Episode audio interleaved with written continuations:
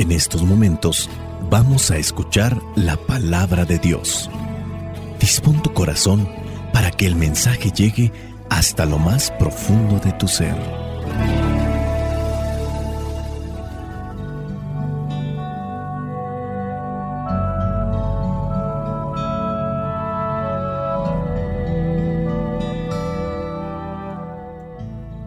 El Evangelio que la iglesia nos presenta para el día de hoy corresponde a Juan, capítulo 1, versículos del 6 al 8 y del 19 al 28.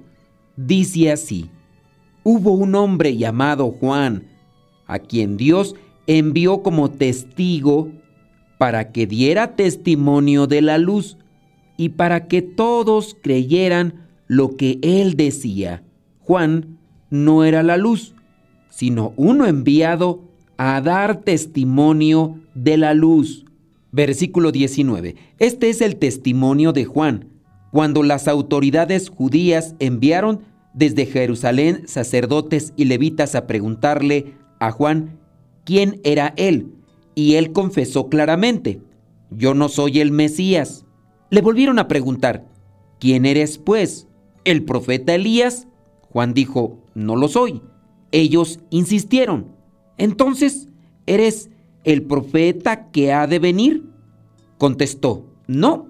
Le dijeron, ¿quién eres pues? Tenemos que llevar una respuesta a los que nos enviaron. ¿Qué nos puedes decir de ti mismo? Juan les contestó, yo soy una voz que grita en el desierto, abran un camino derecho para el Señor, tal como dijo el profeta Isaías. Los que fueron enviados por los fariseos a hablar con Juan le preguntaron, pues si no eres el Mesías, ni Elías, ni el profeta, ¿por qué bautizas? Juan les contestó, yo bautizo con agua, pero entre ustedes hay uno que no conocen y que viene después de mí. Yo ni siquiera merezco desatarle la correa de sus sandalias.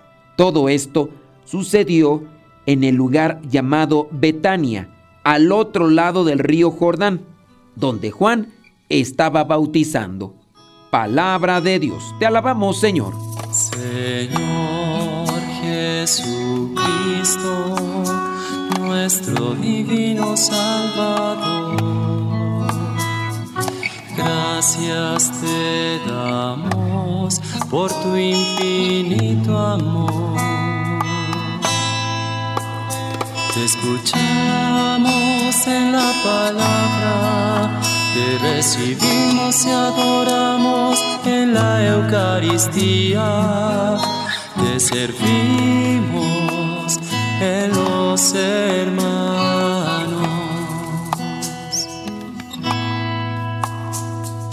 Que seamos misioneros como lo quieres tú, enseñando a los hombres el fuego de tu amor. Oh, Hoy vamos a enfocarnos en cómo ser personas de luz, cómo llegar a ser hombres o mujeres que puedan ser testigos de la luz. Veamos ahí el Evangelio, dice el versículo 6, un hombre llamado Juan, a quien Dios envió como testigo para que diera testimonio de la luz y para que todos creyeran lo que él decía. Recordemos que este es el Evangelio de Juan, que solamente para remarcar, ¿verdad? No es el mismo Juan el Bautista que Juan el Evangelista. Juan el que bautizaba era pariente de nuestro Señor Jesucristo y en el caso de Juan el Evangelista fue discípulo de Cristo. Pero Juan el Evangelista, Juan el Apóstol, fue también discípulo de este Juan el que bautizaba. Ahora, teniendo en cuenta la misión de cada uno de nosotros, Dios mandó a Juan el que bautizaba como testigo para que diera testimonio de la luz, para que diera testimonio de Dios. Juan no era la luz, dice el versículo 8, sino uno enviado a dar testimonio de la luz. Nosotros, cuando caminamos por la vida, cuando andamos por la vida, también somos enviados por Dios para dar testimonio de esa luz. Pero hay que llenarnos de esa luz. Dios nos envía a anunciar la buena nueva. Nosotros tenemos que caminar por la vida anunciando esa buena nueva. Es decir, que al ir caminando por el mundo, tenemos que ser testigos de esa luz. Pero para ser testigos de esa luz, tenemos que llenarnos de esa luz. Y ahí es donde podemos acomodar las ideas. ¿Cómo me lleno yo de Dios? ¿Cómo me lleno de la luz? ¿A quién recurro? ¿A qué recurro para llenarme de la luz? Estaba por ahí revisando un mensaje. Una persona que dice que reconoce que tiene problemas de alcoholismo. Otro mensaje decía que la persona tiene problemas, problemas con la lujuria, se ha hecho adicto a mirar imágenes, videos sucios. Reconocen pues estas personas que en sus vidas están llenos, están sus vidas llenas de algo que no es luz, es oscuridad. Un vicio es oscuridad. Un pecado es oscuridad. No reconocer que estamos llenos de suciedad, que estamos llenos de oscuridad, ese todavía es un pecado más grave, como el de aquel señor que lo han descubierto, que lo han seguido, que él mismo ha subido imágenes, fotos de su cuerpo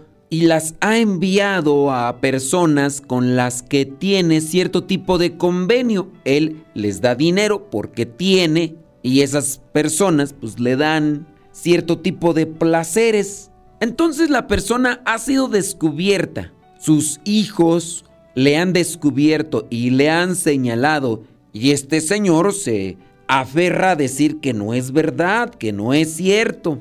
Este señor, aun cuando hay evidencias, aun cuando lo han estado siguiendo, cuando lo han agarrado en la maroma, dice que no es cierto. A tal punto llega pues la persona de tener un corazón tan lleno de oscuridad que aún con la evidencia en la mano, aún con la evidencia en su celular, pues simplemente se niega y rechaza. El problema aquí todavía se agrava cuando sabes que esa persona está dentro de las cosas de la iglesia. Es una persona que anuncia la luz, puede ser que anuncie la luz y que incluso ha ayudado a otras personas a encontrarse con esa luz. Dice aquí que con relación a Juan, él no era la luz, sino un enviado a dar testimonio de la luz. Si bien este señor sigue anunciando dónde está la luz y a su vez ha ayudado a otros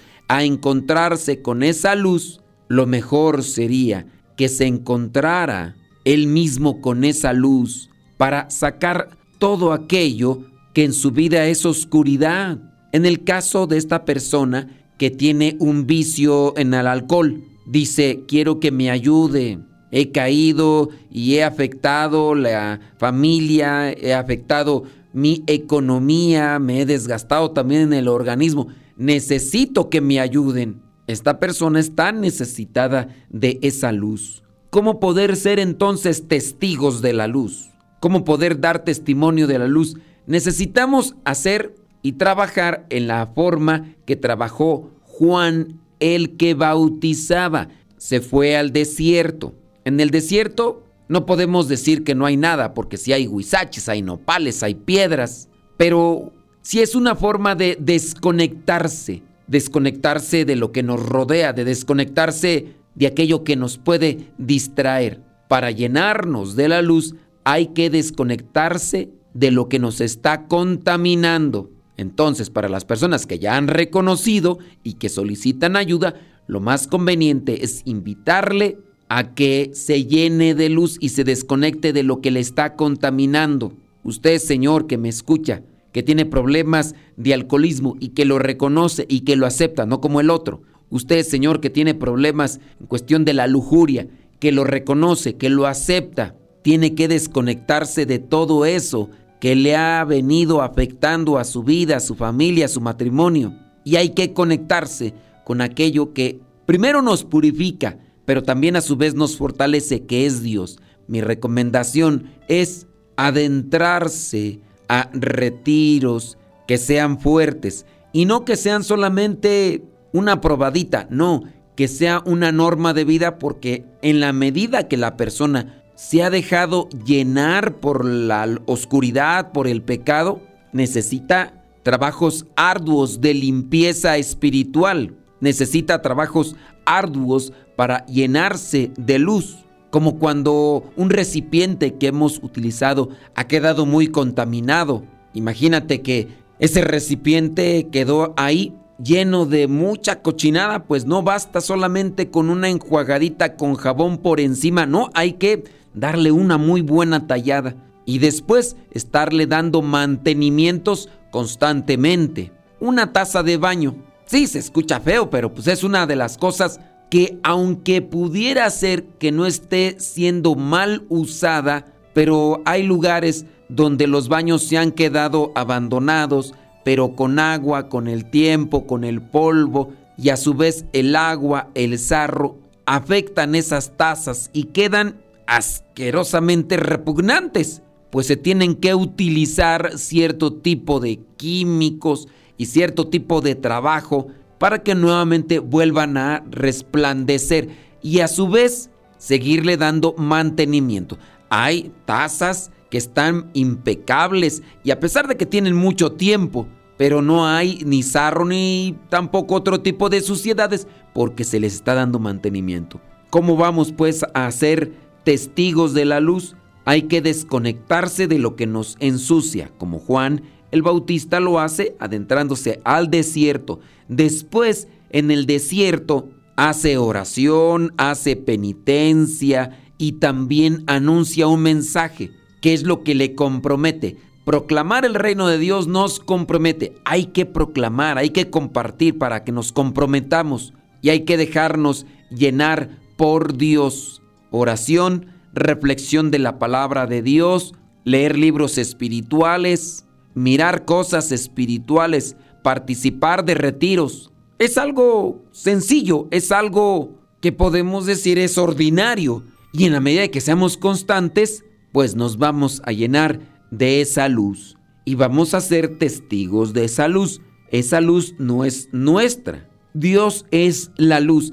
Con eso nos iluminamos nosotros y también hacemos que nuestra familia se ilumine. Dice en el versículo 19, este es el testimonio de Juan. Sacerdotes y levitas fueron a preguntarle que si él era el Mesías. Y dijo, no, yo no soy el Mesías.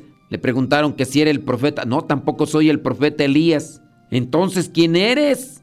Y ya en el versículo 23 dijo, yo soy una voz que grita, abran un camino derecho para el Señor. Hay que construir un camino recto, hay que ser sinceros, transparentes. Eso es caminar rectamente en esta vida. Juan llamaba a la conversión, pero su misma vida es un testimonio de conversión. Cuando estamos sin Dios, estamos llenos de vicios, sin sabiduría, llenos de pecado, sin amor, llenos de mentiras, de odio, sin gozo, eso sí, llenos de amargura, estamos sin paz, pero eso sí, llenos de preocupación y tribulación, sin paciencia, ah, sí, pero llenos de de estrés, de, de angustia, sin ser amables, pero llenos de maldad, sin ser generosos, ah, también sin alegría, sin fe, eso sí, llenos de incredulidad, sin mansedumbre, pero eso sí, bien enojones, sin equilibrio y andamos actuando locamente. Hay que buscar llenarnos de la luz y estos días, estos tiempos creo que pueden ser muy provechosos, siempre y cuando seamos perseverantes y siendo constantes. Primero reconocer que tenemos un error, primero reconocer que tenemos un pecado y ya a su vez desconectarnos de lo que nos llena de ese pecado.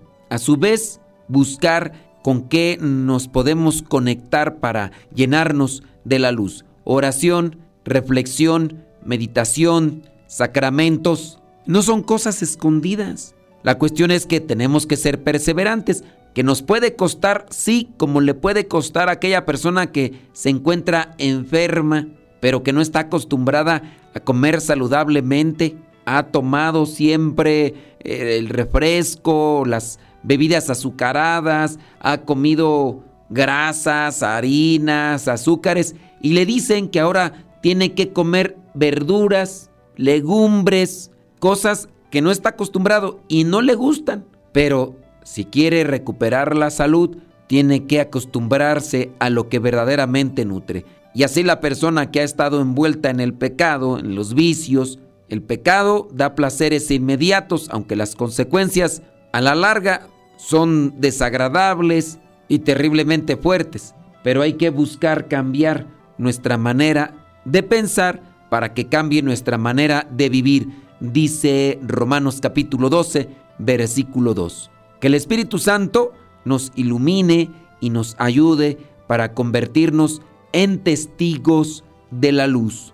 La bendición de Dios Todopoderoso, Padre, Hijo y Espíritu Santo, descienda sobre cada uno de ustedes y les acompañe siempre. Se despide su servidor y amigo, el Padre Modesto Lule, de los misioneros servidores de la palabra. Y si ustedes quieren conectarse con nosotros, mandarnos algún mensaje, pueden buscarnos ahí en las redes sociales. Búsquenos por nuestro nombre, Modesto Lule, y por ahí nos ponemos en comunicación. Lámpara es tu palabra para mis pasos, luz en mi sendero. Lámpara es tu palabra para mis pasos luz en mi sendero. Luz, tu palabra es la luz. Luz, tu palabra es la luz. Yo guardaré tus justos mandamientos. Señor, dame vida según tu promesa. Lámpara es tu palabra para mis pasos, luz en mi sendero. Lámpara es tu palabra para mis pasos, luz en mi sendero. Luz, tu palabra es la luz.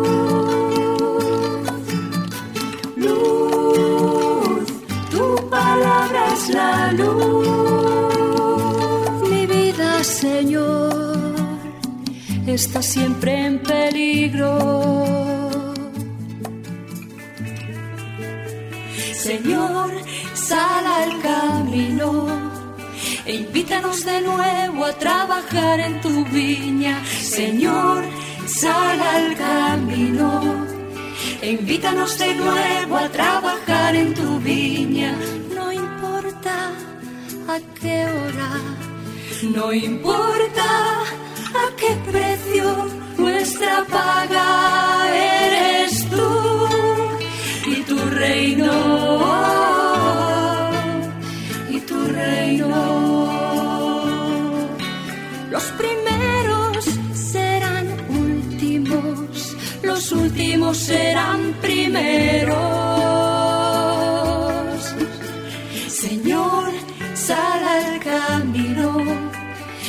Invítanos de nuevo a trabajar en tu viña, Señor, sal al camino.